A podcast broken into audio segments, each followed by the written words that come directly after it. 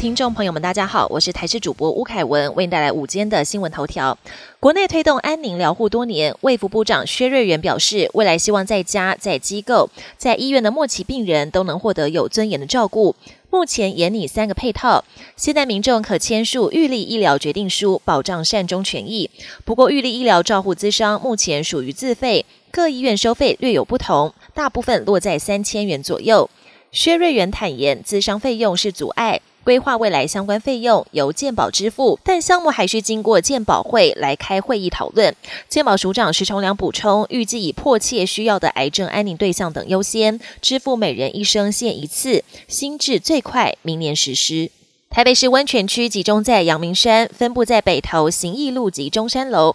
但最近位在中山楼温泉区的阳明前山温泉公共浴室，因为温泉水不足，一度暂时关闭十二天，才重新开放。温泉业者更直呼阳明山缺水，闻所未闻。市府指出，近年极端气候，冬季雨量减少，造成温泉源头水量不足。不少泡汤客也惊讶，原来不是水库会缺水。温泉也可能会断吹，担心以后可能没汤可泡。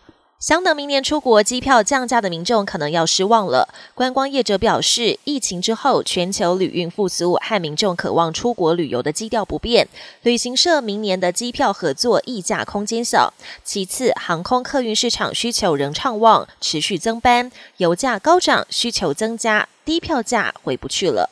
国际焦点。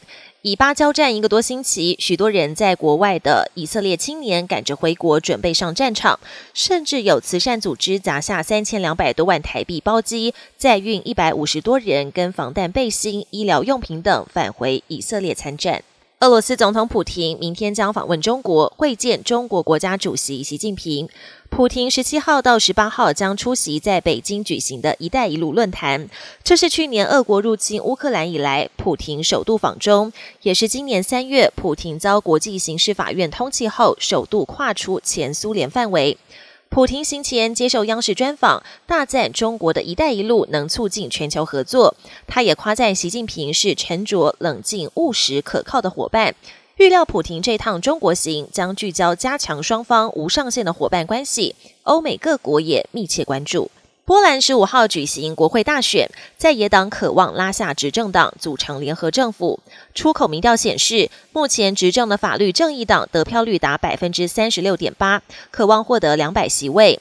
尽管仍是国会最大党，不过前欧盟理事会主席图斯克领导的公民联盟以及理念相近的第三路线和左派党，渴望共同拿下过半的两百四十八席。三个政党有望联合执政。图斯克表示，法律正义党的统治已经结束，这是波兰的胜利，也是民主胜利。尽管波兰变天，但对于乌克兰支持预料不会改变。本节新闻由台视新闻制作，感谢您的收听。更多内容请锁定台视各节新闻与台视新闻 YouTube 频道。